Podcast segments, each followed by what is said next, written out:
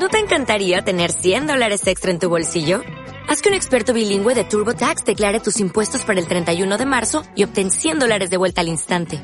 Porque no importa cuáles hayan sido tus logros del año pasado, TurboTax hace que cuenten.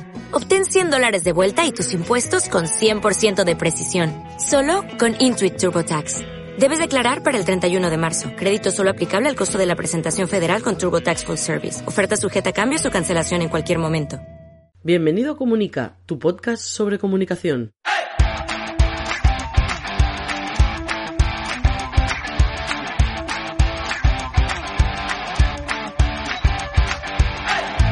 Capítulo 112 de Comunica, el podcast donde hablamos de comunicación corporativa, relaciones públicas, comunicación no verbal, gabinete de prensa, estrategia y gestión de la marca personal y la marca corporativa. Mi nombre es Raymond Sastre, consultor de comunicación. ¡Empezamos!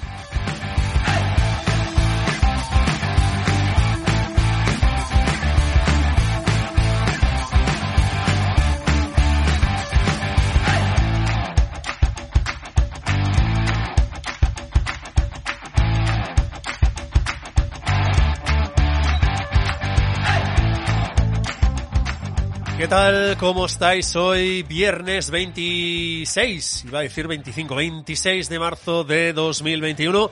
¿Qué tal? ¿Cómo estáis? ¿Cómo os ha ido la semana? Espero que muy bien. Ya estamos oliendo a fin de semana, así que no os preocupéis, que nada, ya podréis recargar pilas o baterías, dependiendo de lo ecológicos que seáis cada uno de vosotros. Jaja, echa la bromita, nos vamos a hablar del tema antes, pero por eso vamos a hablar de la recomendación. En esta ocasión os voy a recomendar una herramienta. Y es una herramienta para editar vídeos. Eh, es una herramienta que se llama ClipCham, tal como suena, ClipCham, de, de Clip Champion, ¿vale? Pues ClipCham. Y básicamente es un editor de vídeo online, aunque también te puedes descargar la, la aplicación en el, en el escritorio. Básicamente, también os digo, es un editor de vídeo bastante básico, bastante básico. Y la verdad es que la opción gratuita te permite exportar, es decir, te permite hacer 40.000 toqueteos y sobre todo exportar en un formato muy pequeño, es decir, básicamente para hacer eh, vídeos para móvil y que lo puedas compartir por el móvil y cositas por el estilo, pues básicamente es lo que te deja la opción gratuita. Ya os digo, para mí, evidentemente, yo he estado un tiempo trabajando en televisión y con editores de estos muy completos y hay cosillas que yo echo de menos, como es lógico, ¿eh? Por ejemplo, que sea un poquito más preciso a la hora de cortar y cosas por el estilo, pero en general no está mal si no buscáis mucha complicación. Ya os digo que también tenéis como una librería de efectos, de músicas, de imágenes, etcétera, te permite importar también si tenéis vuestros eh, propios vídeos, yo que sé, imagínate que vas por ahí, grabas un vídeo y dices, ostras, esto con un poquito de edición podría quedar chulo. Lo colocas en Clipsam, lo editas y lo distribuyes por el móvil y la verdad es que está, está muy bien. A ver, repito, es muy básico, es decir, si ya tenéis experiencia editando vídeos, olvidaos de esta herramienta. Si no tenéis ni idea y queréis empezar a trastear y a ver las cositas que os salen, oye, Clipsam os puede funcionar muy bien. Y de paso, oye, si tenéis alguna que otra herramienta editor de vídeo, a mí me encantaría ir probando algunas, así que acepto alternativas y acepto ideas de editores de vídeo, sean online o no, sean de pago o no. Me gustaría ir probando algunas opciones. No nos pasemos a, no, este vale 400 euros, no, esta suscripción son 100 euros al mes. Hombre, no le doy tanta caña al vídeo como para que me salga cuenta pagar 100 euros al mes, pero una cantidad razonable vosotros proponed y yo ya investigo, ya está, simplemente. Y por cierto, me iba sin decirlo, os recuerdo que desde ayer ya tenéis disponible una nueva tertulia en el podcast de comunicación política, ese otro podcast que también hago, lo hago cada 15 días, ya lo sabéis, y la verdad, me lo pasé muy bien, los invitados y la invitada se lo pasó muy bien, estuvimos una horita charlando de temas eh, de la actualidad política en España, evidentemente siempre desde este punto de vista, desde este filtro de la comunicación política, y yo creo que es una tertulia muy divertida, ya sabéis, a aquellas personas que os guste la comunicación política, pues aquí tenéis una tertulia. Y dicho esto, si os parece bien, ahora sí, nos vamos al lío del programa de hoy.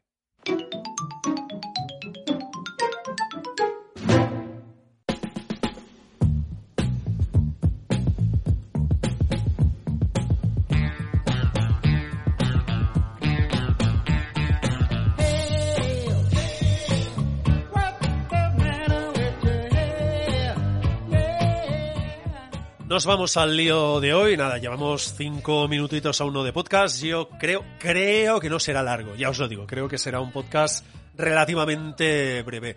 Nada, también os soy sincero, no tengo ni idea del titular que, o el título que le voy a poner al programa de hoy. Sinceramente, no lo sé. Porque mi idea eh, del podcast de hoy o del contenido de hoy básicamente era a raíz de una, de una conversación que se ha repetido un par de veces con dos periodistas distintos y, y es una conversación un poco de cuál era el rol del responsable jefe o jefa de, prensa de, de las empresas, más que nada porque por parte de los periodistas siempre me encuentro con la misma crítica que es, es que los jefes de prensa o las jefas de prensa solo sirven de, de, muro, es decir, solo sirven o a nosotros siempre nos encontramos con el mismo perfil, que es no dejamos pasar información, no, no, no, no, no, y decimos no a todo. Y nada, he empezado por aquí y he ido ampliando un poquito y al final me ha salido entre hablar de este tema y hablar un poco del perfil de jefe o jefa de, prensa. Bueno, vamos a hablar de lo que tengo y luego yo me pensaré a ver el, titular que le pongo al, podcast de, al podcast de hoy. Como os digo, hablar un poco de esta figura del jefe o jefa de, de medios, de prensa, le podéis encontrar o podéis encontrar el nombre de distintas formas, ¿de acuerdo? Para mí tiene dos objetivos claros este, este perfil, el jefe o jefa de prensa. Básicamente, y el básico, uno de los prioritarios es, evidentemente, que la marca salga en los medios de, de comunicación. Ahora hablaremos cómo lo puede hacer. Y luego también tener una buena relación con los periodistas. Para mí también es básico no solo redactar buenos materiales, sino además tener una buena relación. Como siempre os digo, no hace falta que seamos amigos, ni hace falta tampoco incluso que tengáis una buena relación. Es decir, un jefe de prensa se puede basar simplemente en redacto notas de prensa, redacto comunicados, los envío y en el momento que tengo una petición, pues gestiono o no gestiono, dependiendo del perfil de jefe de prensa que seas, ¿de acuerdo? Pero para mí es un valor añadido, es un extra el hecho de tener una buena relación profesional que con algunos tienes relación de amistad te vas a ir a comer e incluso, no digo irte de vacaciones, a lo mejor ya sería pasarse un poco, pero bueno, que vas a quedar fuera del ámbito laboral y no solo para hablar de, de temas laborales, a lo mejor ya son eh, temas más personales o que no tienen nada que ver con, con el trabajo. Es decir, tener una buena relación. Con que tengáis una buena relación profesional hay más que suficiente y creo que con, esta, con estas dos ideas, es decir, mi marca tiene que salir en los medios y debo tener una buena relación profesional con los periodistas, yo creo que con estos dos ítems tan básicos podéis ser buenos jefes y jefas de prensa. Os lo digo en serio. Y luego hay otro elemento que son algunas de las tareas que para mí también son básicas. Hay alguna que puede generar hasta cierto punto debate, entre comillas, ¿de acuerdo? Que es sobre todo, para mí es básico también que entre las tareas vitales e importantes es buscar aspectos noticiables de la marca, es decir, que comunico de forma proactiva, que es algo que comentaremos ahora, y luego, pues, redactar los materiales, evidentemente. ¿Que tienes un equipo que les puede redactar y tú te dedicas a coordinar? Genial. Pero en la mayoría de los casos, ya te digo, en la mayoría, por no decir en el 99,9% de los casos, como jefe o jefa de prensa, vas a redactar tú. Por lo tanto, ya sabes, a remangarse y a currar y a trabajar y a escribir, que está muy bien.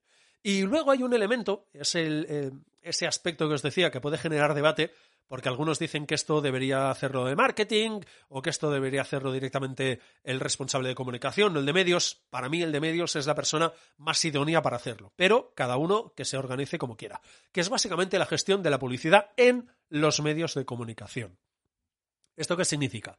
Pues básicamente es la persona responsable de gestionar, es decir, de planificar, de gestionar el presupuesto, de negociar con los medios y sobre todo de establecer esa estrategia de, vale, este es el presupuesto que tengo para publicidad, dónde lo invierto, de qué forma, de qué manera, teniendo en cuenta que hoy en día, digamos que la publicidad tradicional, yo aquí incluso eh, incorporo en publicidad tradicional el mundo de los banners, eh, y de los 40.000 formatos que pueden existir a nivel online.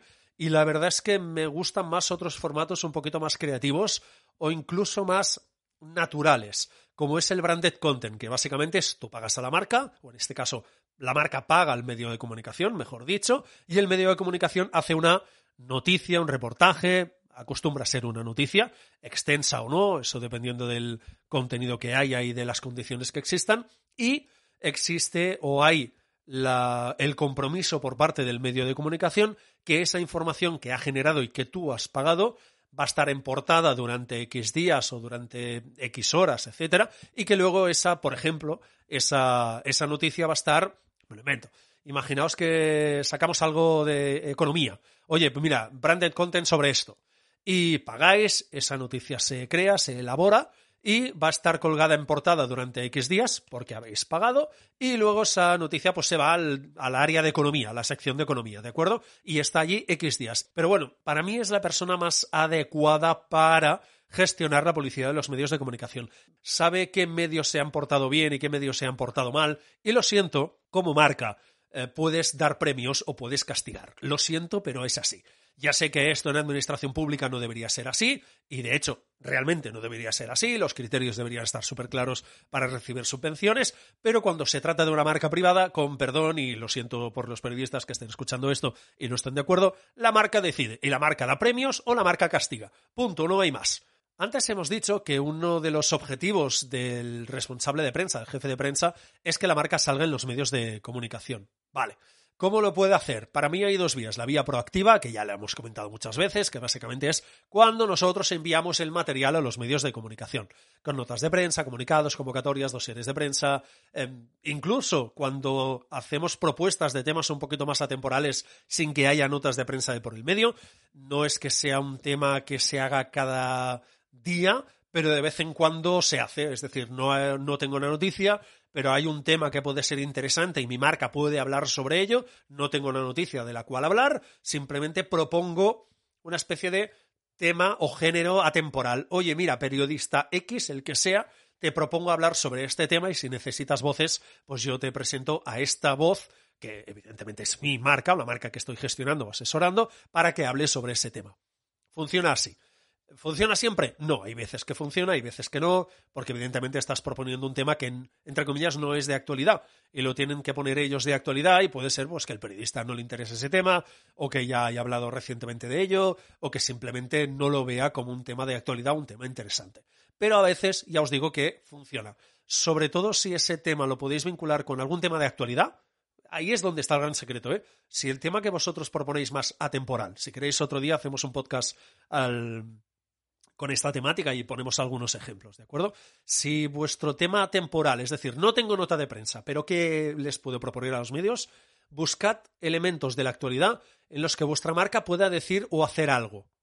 Aquí es cuando podéis colar esos temas más atemporales en los medios de comunicación. Y luego también cuando enviamos material, eh, como pueden ser imágenes, audio, vídeos, sobre todo cuando enviamos nota de prensa. ¿De acuerdo?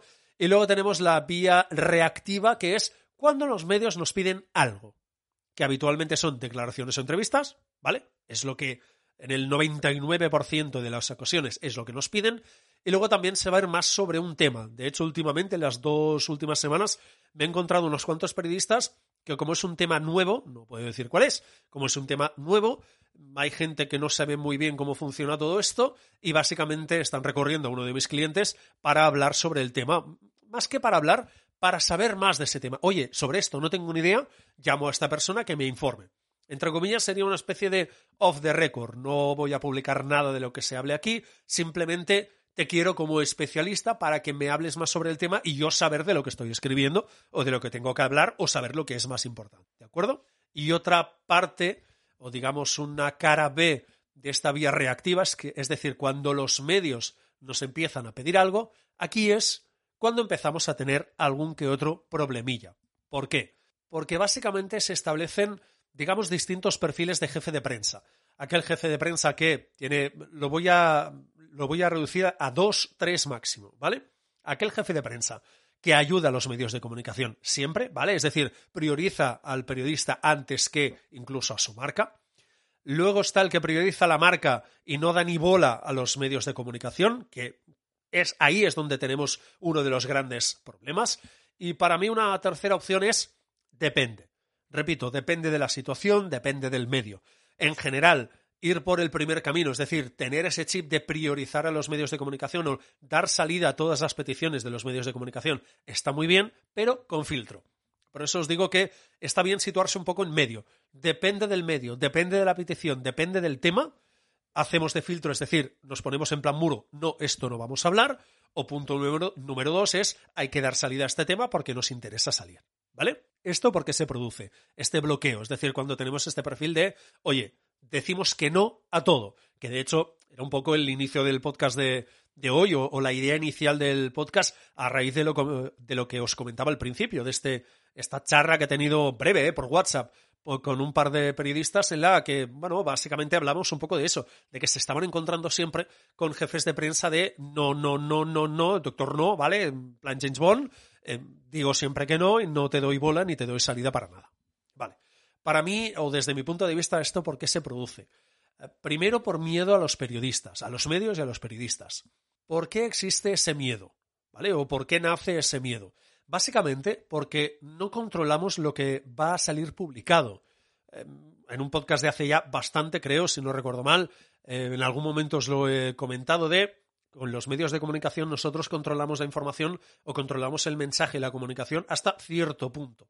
A partir de allí no controlamos lo que escriben, no controlamos lo que se va a publicar. Pero si hay una buena relación profesional y la comunicación está al máximo posible de controlada, es decir, bajo control, es complicado, a no ser que la otra parte no se comporte como un periodista y vaya en su línea editorial de voy a pillar esto y lo voy a tergiversar, y ahora llegaremos a esto, para crear una información que básicamente te haga daño. ¿Por qué digo que nace ese miedo? Básicamente porque no controlamos el, el mensaje hasta el final, no sabemos lo que se va a publicar y eso genera miedo, como es lógico. Y repito, en los partidos políticos genera miedo, pero en las marcas genera también mucho miedo. En parte es lógico, no digo que sea un error, es lógico tener ese miedo. Básicamente porque todos hemos visto que de la misma información se pueden hacer muchos titulares distintos. Y si no, seáis del país que seáis, pillad una noticia y mirad que publican medios que tengáis claro que unos de derechas, otros de izquierdas, progresista, conservador, ¿vale? Que sean medios opuestos de una misma noticia, mirad cómo se puede tergiversar o cambiar el titular, e incluso cambiar el contenido, darle un enfoque que jamás te hubieras imaginado que esa noticia podría tener. Ese riesgo, es decir, de que publiquen algo que no te guste respecto a tu marca, el juego o el riesgo existe siempre. Yo creo que hay que jugar siempre a ese juego. De hecho, es parte del juego.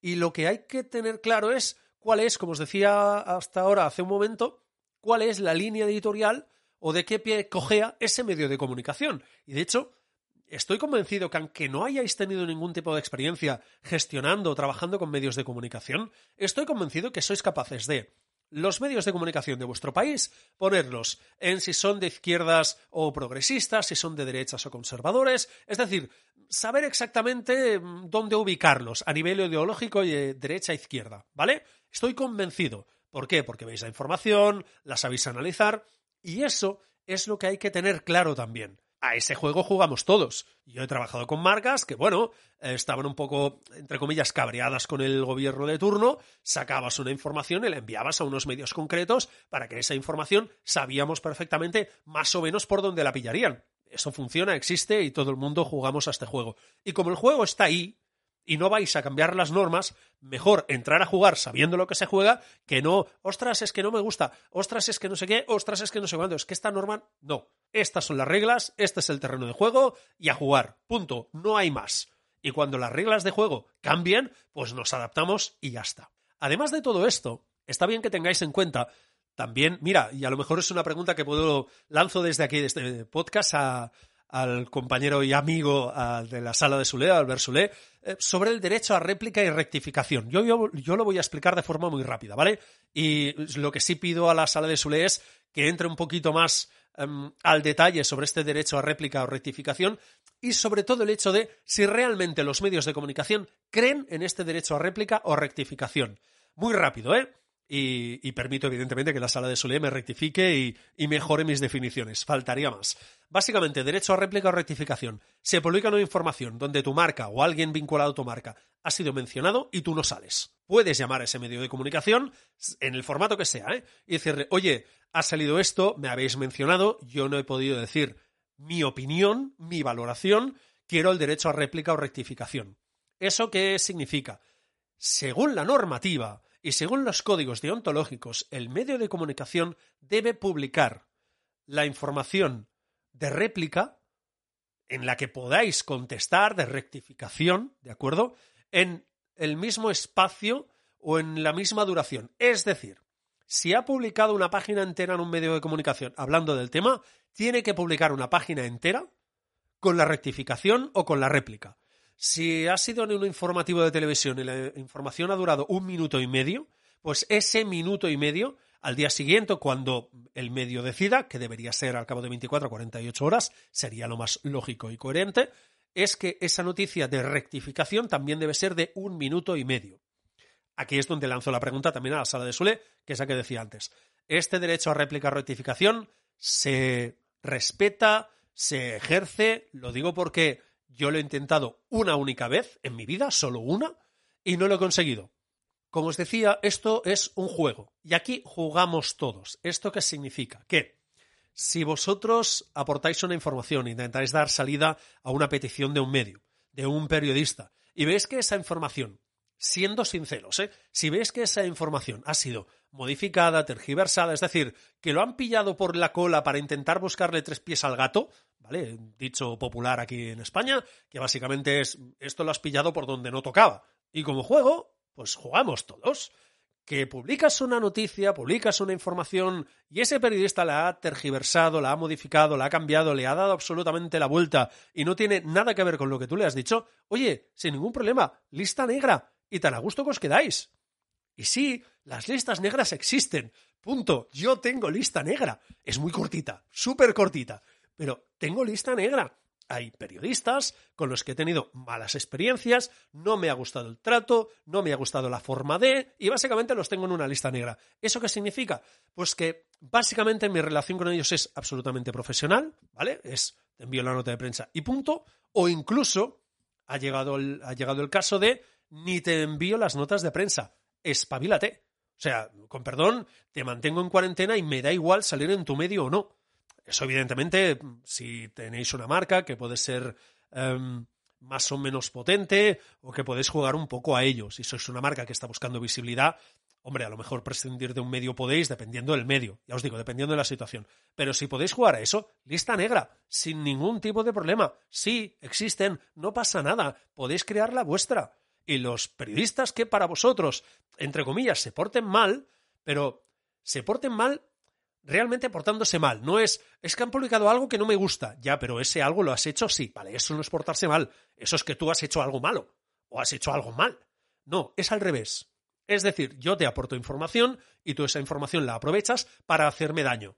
Vale, para mí esto es strike 1, 2 y 3, lista negra directo y se acabó. Y no me alargo más simplemente que recordaros o reforzaros un poco esa idea jugar a los medios de comunicación enviar notas de prensa y tener en medios o periodistas que te llaman y buscan declaraciones, ¿es un juego? Sí.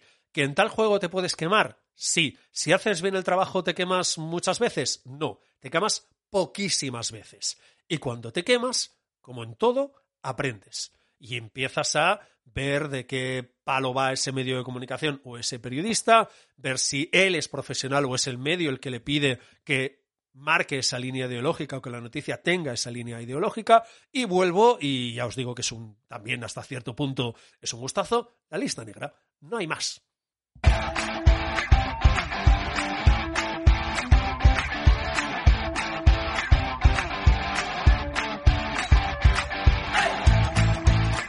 Y hasta aquí el podcast de hoy. Gracias por estar allí, por escuchar el podcast, por escucharnos en Google Podcast, en Podimo, en Spotify, en Evox, en, bueno, en todos los sitios. Gracias, mil gracias por estar allí. Gracias también por seguir este podcast. Cada día somos más en esta pequeña comunidad que nos gusta la comunicación corporativa, la marca personal, etcétera, etcétera. Mil gracias y sobre todo, sobre todo, recargar pilas que estamos en fin de semana y sobre todo, sobre todo, recordar nuestro lema. No se trata de comunicar más, se trata de comunicar mejor.